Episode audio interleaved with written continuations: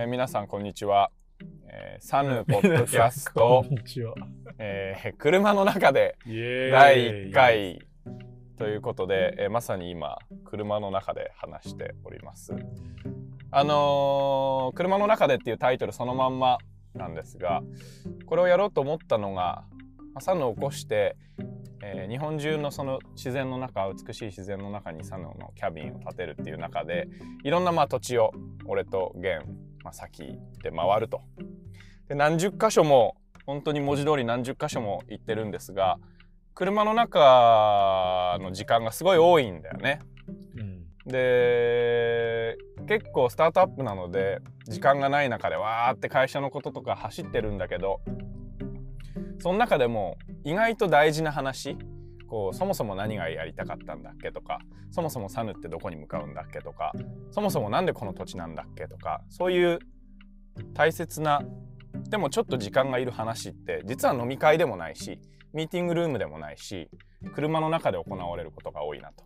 いうことでその音をそのまま録音して皆さんに聞いていただこうというのが、えーサヌポッドキャスト車の中でということでございますね福島さん。そうだね。なんかあれだよね。いつもと違うのは、いつもは本間さんがランドクルーザーをさ、ヒロが運転して、そうね俺が横であのパソコンを開いて売ってたりとか、そうねまあまあもちろんこうやって話してたりもあるけど、今日は俺が運転してるっていう、ちょっといつもとは違う感じで。間違いないボルボをねそうそうそう、さきちゃんのボルボね。いや、しかしでも本当に、オフィスにで2人で行って一緒に話すのと同じぐらいの時間を車の中で話してるんじゃないかぐらい、かなり長い時間を、色と一緒に車の中で過ごしたなという感じはする。まあ、ね、今ねちょっと落ち着いたけど特に最初のなんだ7月にサヌローンチしたでしょ？でまあそこの前後だよねうん。一番最初にオープンする10拠点ぐらいのさ拠点をどこにするかみたいなのでまあ千葉行って群馬行って長野行って山梨行きまあ本当に津々浦々ですね。いろんなところに。まあ大体車で行くことが多いから。車の中でああだこうだ話しながら行ったよね。一番最初に行ったところってどこかな？一番最一番最初見に行ったところ？うん。鳴沢？いやー、どこだったかな？忘れちゃった、千葉かな？忘れちゃうぐらい。あ、千葉じゃない一宮かな？一宮だわ一宮のあの山だわ そうだ、そうだ。皆さん聞いてください。本間さんに変な山に連れてかれたなと思ったらね、懐かしいね。そうそうそう、海岸の裏に広がる森の中にね。まだ俺諦めてないんだけどねあのプロジェクト。あのー一宮の、えっと釣ヶ崎海岸っていうサーフィンのオリンピック会場になる予定の、えー目の前の山一帯をですねサヌでなんとかキャビンにしたいということだったんですがまあかなり砂が多かったのと傾斜がきつかったんだよね。そうだね、そうだね。でそれでできるかどうかわかんないけどなんとかやりたいなんて言って、まあ、何回も一宮に行ったよね最初の頃は特に2人で行くことが多かったねうんうんうんうん。ねそうだね。目線を合わせるためにねなんかそうそうそうそうそう。我々にとって何がこうサヌっぽいのかみたいななんか言語化できないその風通しとか光の感じとか抜け感って言ってもそれってどこまでが俺らの抜け感なんだみたいなのでさ。それの目線合わせっていう意味でも一緒に行くことが多くて。うんそうだね。でもこう思い返すとやっぱり弦のその場所を感じる感覚みたいなのって結果的に俺にすごい似てたなって思う。んだよ。最初行かなきゃいけね一緒に行かなきゃいけないかなみたいなお互い言ってたけどさ途中からこうどっちかがめっちゃいいって思ったらまあまずいい土地立地だったよね。うんうんうん。そうだね。まあ、ポッドキャスト第1回って意味では、なんで俺らがあの、こんなに東京近郊の森山、海、湖を、近くの自然を探してるかっていうと、うんまあ、なんかサヌの立ち上げたさ、きその元々の根源でもあるけど、やっぱり、いい自然の中に多くの人連れてきたいっていう、結構根源的な思いがさ、まあ俺にもヒロにもあって、うん。でそれってこれまでってなんかすごい7時間フライトかけてさ海外行ってさ、うん。秘境のところをこう登ってった先に見える景色とかさもちろんそういうのってそれはそれで美しいしさあのー素晴らしい自然としてあると思うんだけど実はね車で2時間東京からドライブしたらえめっちゃいいじゃん。めっちゃ気持ちいいじゃんっていう自然ってさまあ森だったり海だったりいろいろあるんじゃないっていう。多分なんかそんなところにより多くの人を連れて行けたらいいよねっていう。そんなのが猿の多分一番まあ一番始まりだったっていうかこのセカンドホーム事業ってやろうとしてたきっかけだったよね。そうだね。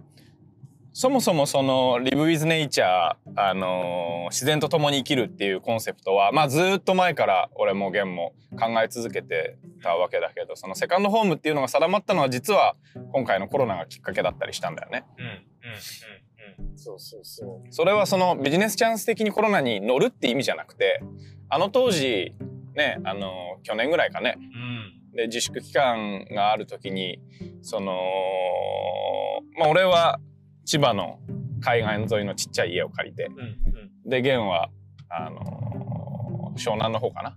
そうだね三浦半島はね。三浦だよね。うんちっちゃい家借りて。うん。でお互いちょっと静かな時間取ろうぜなんて言って今焦ってね事業計画立ててもうん。何もなんないし世界がどうなるか分かんないからまあ一旦落ち着こうなんて言って離れて自然の中に行ったらよかったんだよね。よ。かったんだよね。あれめっちゃいいためっちゃいいじゃんみたいな。そうそうそうそそれまではねそのホテル事業やろうとしてたからう。さもうホテルから投資も全部引いちゃうし旅行客いなくなっちゃうしサンドどうすんだみたいそうだなよね。創業したはいいけどどうしようかなみたいな。ところからね意外と手前に1時間半うん2時間でうんこんなに素敵な生活があるならうんこれでよくない？っうんうんうん。てなったのがまあ最初だよね。本当に。そうそうそうそう。今でも覚えてるなその海岸沿いでトレーラーハウスに。そそこのテラスでそれこそハワイのねあのホテル事業の方のこうミーティングとかしながらうん。めっちゃ気持ちいいじゃんみたいな。こういうサービスあったらいいよな。でもあんまり今自然の中にねこう泊まりに行ける場所とかってあんまないからさ、うん。なんかね、それを作れたりしたらいいよねって言って、この怒涛のね、もう何個土地見たか何個森見たかわかんないけど、うん、本当だね。怒涛の土地探しが始まったよな。俺あの千葉の時にさうん、ちっちゃいその家借りててすっごい覚えてるのが花が欲しいなって思ったの。すごいシンプルな内装の。まあちょっとかっこいいけど何でもない Airbnb だったからでも花屋さんないしうんまあその当時ね人に会うのもちょっと微妙だったからどうしようかなと思ってハサミ持って外行っていろいろ切ってさ帰ってきたのよ。でもなんかそれがねすっごい楽しかったわけ。なるほど。花を摘むなんてメンズじゃないじゃん。その イメージで言うとね。でしかも一人でいるわけだからそんな必要もないんだけどで花がさ咲き乱れてるわけでもないから花束にはならないわけよいわゆる猫じゃらしみたいなものとかちょっとこう枯れた枝とかをさこう束ねて持って帰ってくるんだけどなんかそれがすっごい充実した感じがしてその物を買う花を買うんじゃなくてそこにあるものをなんか積んでくるとか自分の手で選ぶとかでお金もかかんないわけなんだけどさなんかその行為自体がすごく良かったのとまあレストランもみんな閉まってたから、うん。スーパーで買い出ししてさ自分で作るわけなんだけど料理もそんなねうまくないから美味しそうな野菜買ってきて塩振って食べるとかお肉焼いてそのまま食べるみたいなものばっかりだったんだけどその自分で生活してるなっていう感じがキャンプのそれはさちょっと非日常じゃん。でも海岸沿いのちっちゃい家っていうのはまあ日常の中に入ってるわけだからね。その日常生活の中でそう自分で営むっていうことをするのっていわゆる幸せだなと思ってね。うん。楽しいしわかるよわかるよ。自分のなんていうの？存在の輪郭がはっきりしてくるというか一つ一つを自分で選び取って生きてる感じがしてなんか東京にいる頃よりも生きてる感じがしたんだよね。派手じゃないけどね。地味な生きてる感じがするっていうのがすごい良かったななんていうのを今話してて思い出すね。なんか当時玄ちゃんのその三浦のさやつも聞かせてよ。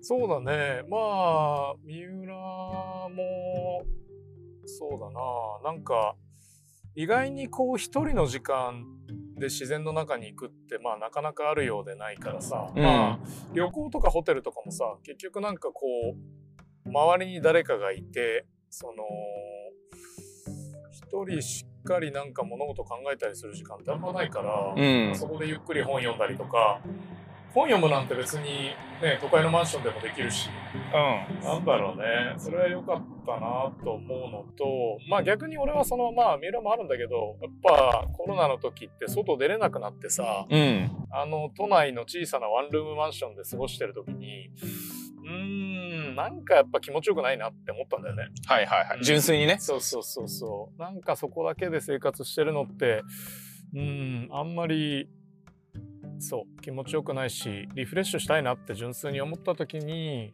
まあ今でも最近そうなんだけどこう丸の内にさ俺らのオフィスがあってさ激しく日々を過ごしてさ で2時間の自然の中でさ山の稜線とか森見ると本当に心地がいいんだよね。そうだよね。うん、心が解き放たれるって毎回なんか思って忙しくても行ってるよね俺らね。めちゃくちゃ忙しいけどほぼほぼ100%土日山か海お互い行ってるもんね。しかも行った先でまあヒロは海入るし、うん。俺は湖の視察だったら湖の周り走るし、うんうん。なんだろうね。背広着てなんかここの土地買わしてくださいとかそういうのじゃないじゃん。そうだね。そうだね。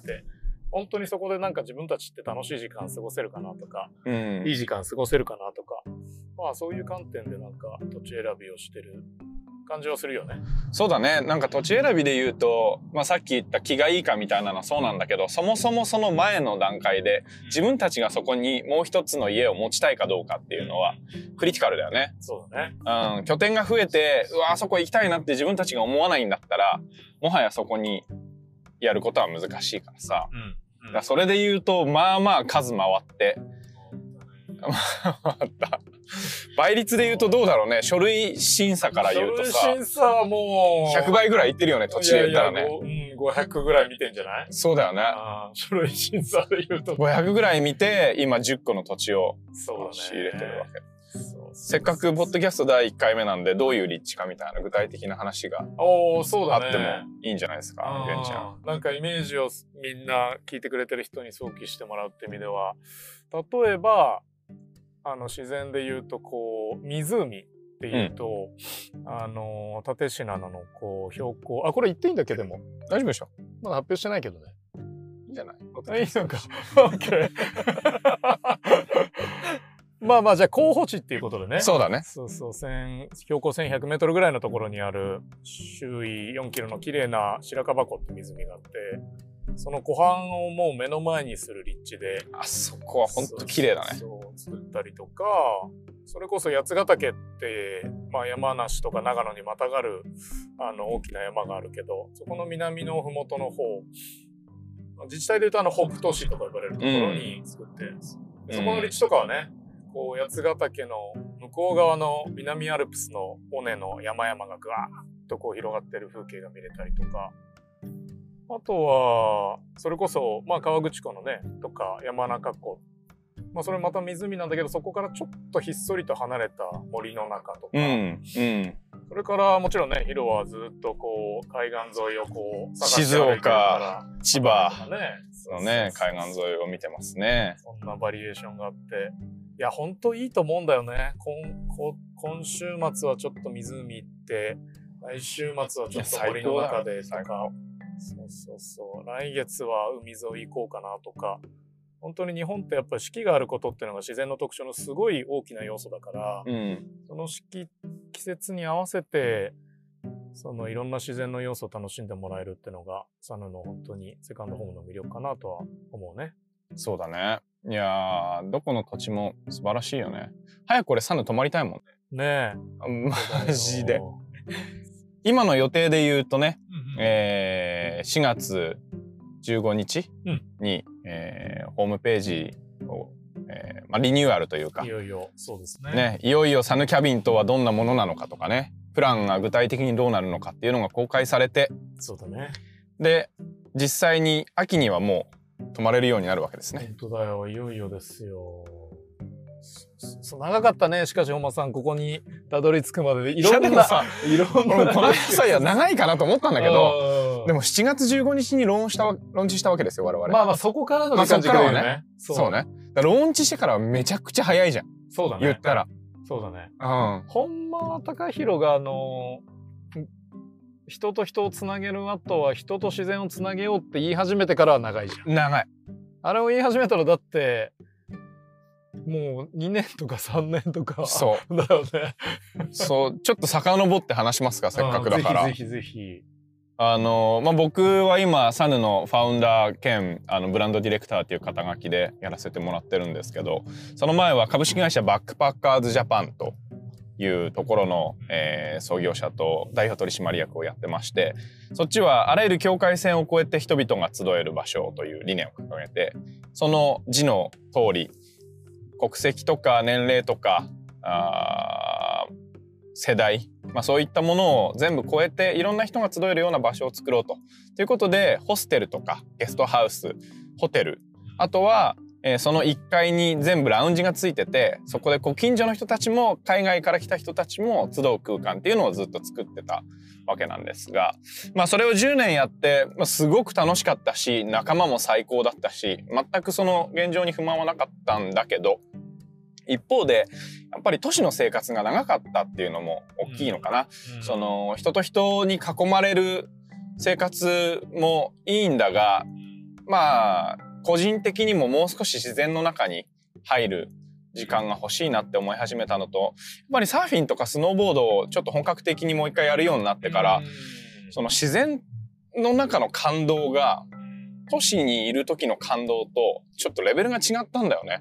本当に叫んじゃうようなとか本当になんかにやけちゃうような美しさとかさ、なんかこう楽しさみたいなのがあって、これって世界中に広がってるのに、まあ自分の体がさ、そうやって世界をさ、楽しくこう味わえる期間っていうのはもう数十年しかないわけで、その中でずっと都市の中で俺仕事していいのかなって思って、っていうのがすごく個人的なね、自然の中にもっと入りたいなって思ったのと、あとは、これはまあ、玄ちゃんともね、あの、共通してるんだけど、仕事やるなら誰かの役に立った方がいい、社会の役に立ちたいっていう思いから、まあ、これから自然をどうしていくか、自然とどういう関係性の中で人間が生きていくかっていうところに、あのートライしていく、課題解決しようとしていくっていうのは一つのまあ、ロマンでもあり、ね。そんでそんなことを考え始めたのが、バックパッカージャパンの代表を辞める3年前ぐらいうん。だよね。うんうん。そうそうそうそう。突然。当時はだからあのグリーングローバルって言ってたね。その人と懐かしいね。人と人をつ。なげるがグローバルで人と自然をつなげるがグリーンだって言って、ああ面白いなーと思いながら俺もねまあ北海道で生まれて自然の自然に育ててもらったって思ってるからうん。なんかそれがあって結局マッキンゼー入ってどっちかっていうとなんかこう興味があるからって言ってその石油の仕事とかね、うんうんなんかそういう仕事をでっかい仕事やるぞっつってやってたんだけどうん。やっぱり明らかに俺の意識としてはねこう壊れてってるなっていう感覚がやっぱあってあ、そうなんだ。そうそうそれはなんか中東のヨルダンとかで仕事したりしたきっかけもやっぱあったんだけど、うん。まあどっちかというとそれに対して何かやりたいなとまあ自分が育自分を育ててくれたものへのこう借りを返すじゃないけど、うんそこにルーツあるしうん。っていうのでまあその石油の仕事からこう再生可能エネルギーの太陽光の仕事とかねうん。なんかそういうのにこう転換してったんだけど何かねこう肌触りがないというかうん。うん。それで本当に人の生き方とかって変わるのかなっていう感覚があって、エネルギー政策の話だけでってことね。そうそうそうそうなんかすごくインパクトがありそうな仕事をこうヨルダンの政府に向けてやってるとかあるんだけどうん。やっぱりこう一人一人の心とか生活のあり方をこう豊かにしていくっていうそんなものが作れたらいいなまあそれって要は自分が育ってきたこうルーツをうん。自然の中うんで。育ってきたルーツをもうちょっと多くの人にこう提供することなのかなっていうのでまあサヌの創業に一緒に参至るわけですねいう感じだね。ゲンのさ、やっぱその話をすると、よく自然に育ててもらったっていう単語を使うじゃない、で、うん俺すごいそれ好きなんだけどさ、そのルーツって、今までのそのゲンとの会話を思い出すと、幼稚園とかがすごい大きいのかなって思うんだけどさ、そうそれちょっと聞かせてそうよ。だね。俺の幼稚園はね、もうほんと変わってて、あのーなんだろうね、お昼寝の時間とかお絵かきの時間とかないわけ。まあそもそも山の、ザ山の中にあるんだけど、バンケイっていうスキー場のすぐ近くにあって、まあ札幌のね、山の中なんだけど、なんか、まあ季節になったら今日は何する？今日天気いいし、じゃあ季節的にはよもぎのシーズンだね、つって、山入ってってよもぎ取って、よもぎの餅作ったりとか、なんだろう。なんか、冬はさ、タイヤチューブでさ、雪山から降りてきてたりとかさ、自然の中で遊ぶことっていうのが、すべての幼稚園だったんだよね。うん、そうそう。その中で、俺の自然の師匠はね、それこそ本間っていう。ああ、言ってたね。そうそうそう。ゴリラみたいな幼稚園の先生で。でそういう人が集まるとこだから、周りに集まる大人もね、なんかエベレストに登ったことがいる、うん。あるうん大人がいたりとか、なんかそんなルーツの中で育ってるから、当時はさ、まあそれが当たり前で他知らないからさ、はいはいはいはいめちゃくち。ゃ別に感謝も何もないし、いやうんむしろなんでこんな寒い中にスキーさせられるんだとか そさいろいろあるじゃん。あるよね。そうそうそう。で、いつも学校から帰ってきたら裏にはちょっと住んだら、もや山スキー場ってとこの中腹に着くからさ、うん。毎日毎日スキーしてみたいな、うそんん。な日々だったんだけど、なんかやっぱり30代超えてから、なんだろうね、ありがとうって思うようになったんだよね。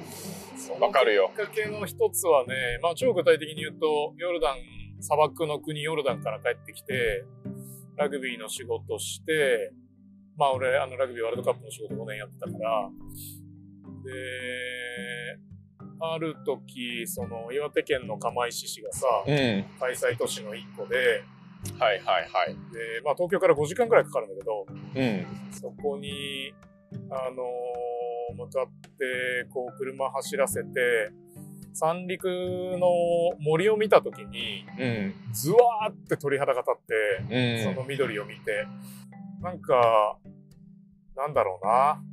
あのー子供の頃感じてた自然の感じ方とはまた違って、これはすごく尊いものだし、ありがたいものだし、なんか、このために仕事したいなってこう思うようになったきっかけが、まあその俺のルーツとしてはあったんだよね。この話俺聞くの初めてだわ。あ、本当？うん。そうなんだねそうそうその時ね。まあだから、さっきもヒロもちょっと喋ってたけど、なんかその壮大な自然を見てっていう、もちろん、もちろんこう、なんか森とか海に抱かれるみたいなね、うん。壮大な自然の中でってのもあるんだけど、ふとした自然に、こう、少し心が動かされるうん。体験っていうのが、なんかやっぱり30歳超えてから都会で生活するようになってより多くなって、うん。まあそんなこんなの中で本間隆弘が人と自然人と自然ってね 横で言い続けてたからさそれは何か事業として立ち上げたら本当に向こう30年自分の人生をかけるに足るテーマなんじゃないかなっていうふうに思うようになったって感じかな。そうだね。いやーまあ向こう30年っていうのは全然大げさな話じゃなくてさ、うんその、やっぱ当たり前のことだけど、うん俺ら二人はここにかけてるわけよ。そうだね。文字通りかけてるよね。そうだね。うん。今30、俺が35でゲンが33かな？うんだからここから20年30年っていうのが一番脂が乗るというかさ、うんうんうんその、ある程度社会的な信頼もいただいていて、うんうんうんでも体力も残ってて、うんよっしゃーみたいな、なんか行くぜみたいなやる気もあってさ、ここがメインだろって、人生のメインディッシュだろって思ってるわけ。まあもちろん子供時代も面白かったよ。で、老後もきっと面白いんだろうなって思うけど、その自分の命を燃やすのはさ、まさにこの、この20年とか30年が勝負だなって思った時に、人と自然、自然と共に生きるっていうのを掲げるのは、まあ我々、我ながらボールドだなって、真正面切ってんなって思うよね。これ以上のテーマはないよね。他の企業もね、もちろんその環境にとかさ、自然がっていうのは、まあ言うことが多くなった時代だけど、俺らの違いはさ、それをど真ん中に据えてることだと思うんだよね。すべてがそこに向かう。やっぱり、ね、自然の中に入って、自然を人が好きになってくれる。まあ自然って言うとちょっと抽象的だけど、海でも山でも湖でもうん。川でもいいんだけど、うん。好きになって初めて守ろうとしてくれるはずだからさ、そうだね。俺らは、そういう人を増やそうと。そうだね。うんそんなこんなでさ、今海まで来ちゃったから戻るのしか。いや、本当だよ。俺いつさ、ゲンこれ戻るのかなと思ってたんだけど。いや、実はですね、このポッドキャスト、車の中でやっぱ収録しないと、車の中でっていうタイトルにならないよねって言って、あの、車運転しながら 収録してんだけど、収録するために運転してたらどこ行っていいか分かんなくなっちゃって、なんか、今、晴海の先の海までずっと来ちゃってる感じですね。そんな裏話もありつつ。あれ、ミーティングミーティング俺2時から。だから折り返していただいてる。はい。折り返すルートすら、そうそう。折り返すルートすらなくなっちゃってんだよ。サヌの情報発信は今、あの、クラブハウスでね、クロストークっていうことで、いろんなその、リブイズネイチャーについて考えてくれてる人、考えてる人たちをこう招待して話したり、うん。あとはまあ、インスタライブで時々ね、えーゆるく話したりしてるんだけど、もうちょっとこのサヌの車の中っていうのは、今みたいな、まあ、成り立ちの話とか、あとは、そのサイトに行くときにさ、あの、この話をすることが多いから、うん実際、八ヶ岳ってどんな場所なのとか、立山ってなんでヒロ好きなのとかさ、ね。玄ちゃんあの山って何が綺麗なのよみたいな、うんそんな話もしていきたいよね。うん。本当にそうだね。ねなんか、そうね。この最近こんなにしこの仕事するようになってびっくりするぐらい車運転するようになったよな。なんか冒頭の話に戻るけど、うん。いい時間だよね、車の中って。いやー、そうなんですよ。結構プライベートね、まあ、さっきも言ったけど、あんまりこう他の人がいないうん。こう空間がそこでできるしさ、ね、向かう道中でこういろんな話をしてるよね。会社作ってるとさ、うん。その、どっちがいいっていう判断じゃないことが多いじゃない。その、ね、客観的に見て A より B がいいとかさ B より A がいいって分かるならいいんだけどさそもそもお前はどっちなのって聞かれることがすごく多いじゃない。どっちも正解っていうパターンが。そういうのってさ、机に向かってて分かる場合もあるんだけど、俺なかなかそれがこう、机の上では決まらないことが多くて、でそういう意味では山に行く途中とかね、海の帰りとかの車の中で、なんとなくじゅ運転はしてるからさう、ん。作業はしてるんだけど、ちょっと頭がニュートラルで、少しぼーっとした状態っていうのかな、リラックスした状態っていうのかな、そういう時に、あ、やっぱりこれやりたいなとか、うん。やっぱりこれは違うなみたいな風に思うことも多いんだよね。ちなみにあのサヌっていう名前は？車さすがに車の中ではない？あれは、えーっと、付けのですね。あ、つけの上。でそも、こ車の中って言ってほしかったよね。とか言って。でも、でも、あれだよ、千葉のう、んその海岸沿いのうん家の中。ああ、なるほどね。そで、車の中で決心したってことですそうそうそうそうそうそうそう。あの時さ、まあ名前も2年ぐらい考えー続けたんだけど、そうだね。2年じゃないもう3年ぐらいこの名前実は俺考え続けてたんだけど、やっぱずーっと考えつかなくて、うん。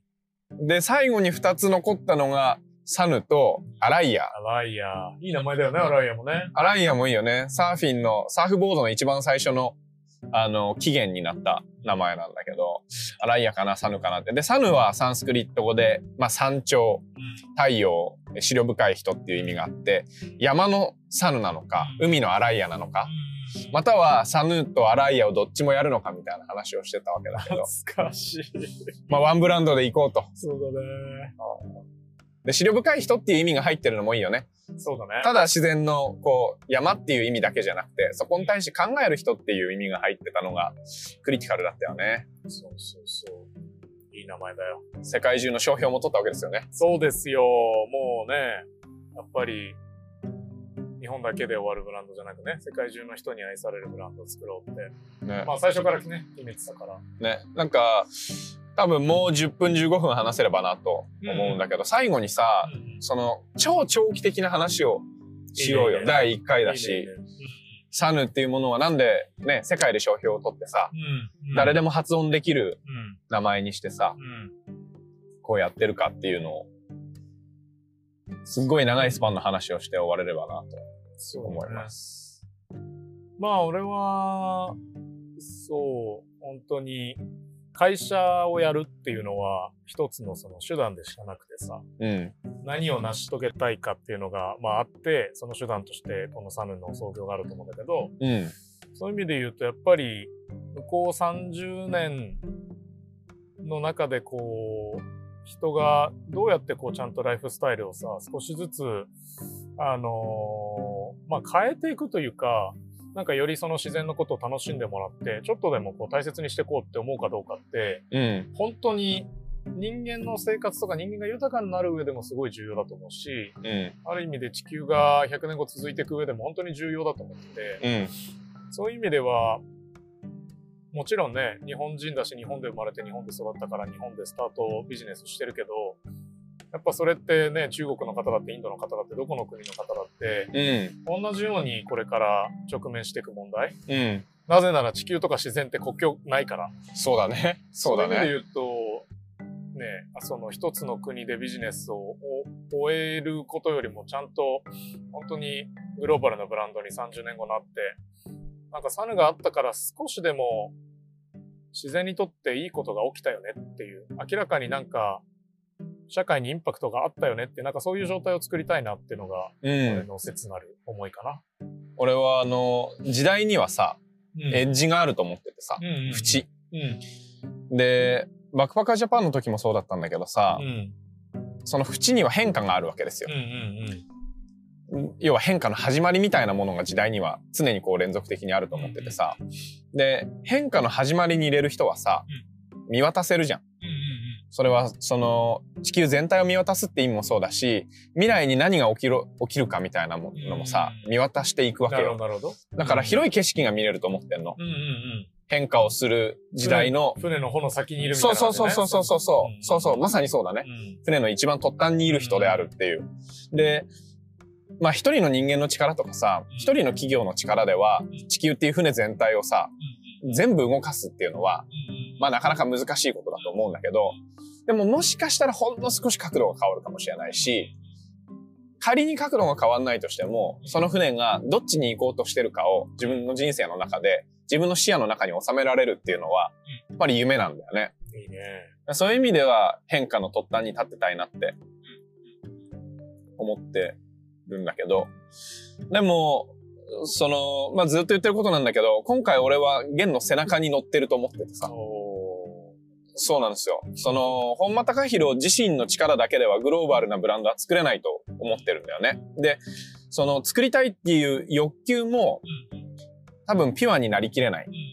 そこに純粋に向かいきれずに、掲げることはできてもうん、途中で、まあこんなもんでよかったかなって、これはこれでナイスな人生だったよねってなっちゃう気がしてて、でも、それが今回 CEO が、ね、代表取締役が福島源っていうのが、あーポイントなんだけどさ、自分の中ですごい大きいことなんだけど、源はもう一番最初に出会った時から、やっぱり社会を変えるとか、インフラを作るとかさ、やっぱり環境に対して自分がインパクトを作るっていうのを言い続けて、100%ピュアに言い続けてたから、そうだね。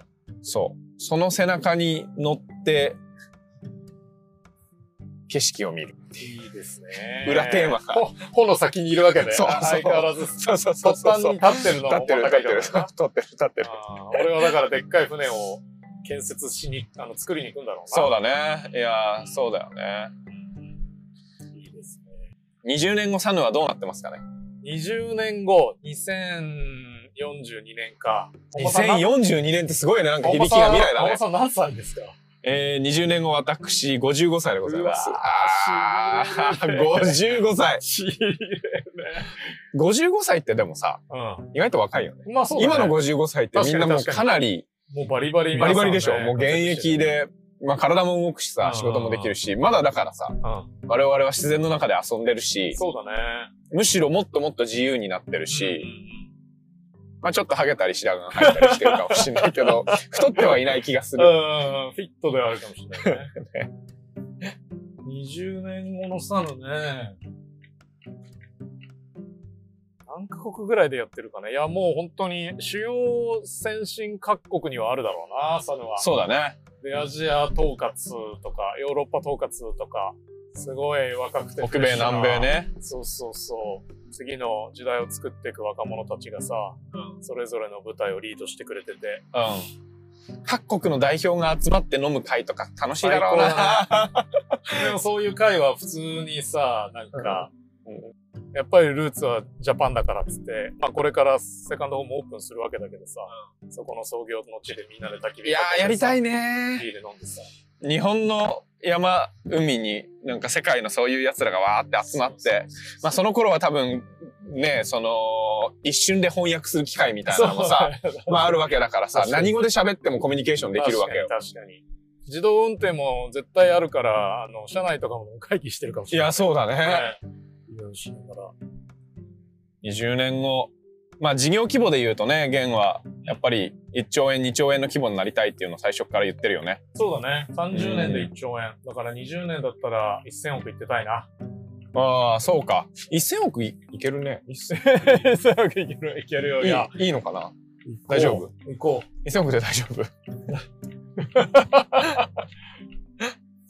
いやー事業規模ってもちろん数字の話じゃないけどねその何兆いくぜとかさ資産価値うんぬんかんぬんとかが本質的なんじゃなくて要はねそのそのぐらいインパクトがあるというかそのぐらいみんなに受け入れられるブランドになるっていう意味での数字だけどねう。そうだね。ブランドって重要だよね、でもね、本当に。うんバックパッカーズジャパンが10年で、まあ、8億ぐらいうんうんかな、だから1000はなんとなく想像はつくんだよね。だから俺なんとなくもう超シンプルに分かりやすく10年で100、20年で1000、30年で1兆っていう OK こういう伸び具合かなと思ったんだよね。ってことは55歳から10年がやっぱり爆発的だね。まあそっからもうだからブランドができてるからまあある意味自動的にそれぞれのリーダーたち広がが作っていくフェーズだよね。そうそうそう。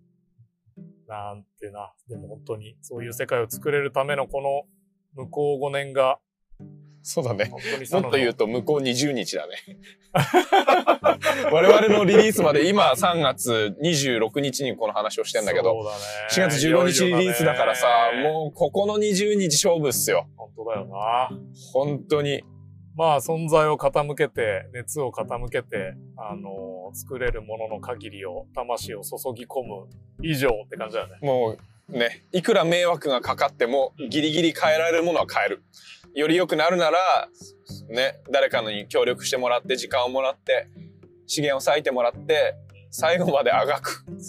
っていうのがこのフェーズですね。本当にそう思います。でもいいい方向できてると思うよ。うんうんうん。ねこうやって先が入って新しい仲間も増えて今ね8人9人になってきてさ1年前はね2人でずーっともうずーっと2人でいたじゃんもずーっと二人だったう、ね。ずーっと2人すごかったね。でわけわかんない話ばっかりしてねその我々がやりたいのは何なのかみたいなさずーっとやってたね。抽象的ななんかもう哲ずーっとやっ学てたね。で最後哲学になっちゃうんだよねねどうしてもなぜ生きるかに行き着いちゃってさ でもダメだとか言って海 でも行くか、そう、山でも行くかもうわかんなねえとか言ってやってたのがさ、今8人9人になって法律の話をして、土地の話をして、事業モデルの話をしてね、投資家さんと話して、そうだよね。現実的なフェーズになって、うんうんいざ立ち上げだけど、まあね、ちっちゃい問題はさ、毎毎日うんうんあるんだけど、うんうんでも総じてサヌというものが見えてきてるし、うんキャビンもかっこよくなってきてるし、選定してる土地に間違いながない自信もあるしね。そうだね。いや、本当に多くの人に訪れてほしいね。うんサルの場所に。きっと1投目できた時はマジで感動するし、ね感動させられる自信がありますね。え。ねえ。本当に。というところですかね。はい。サヌーポッドキャスト、えー車の中で第1回。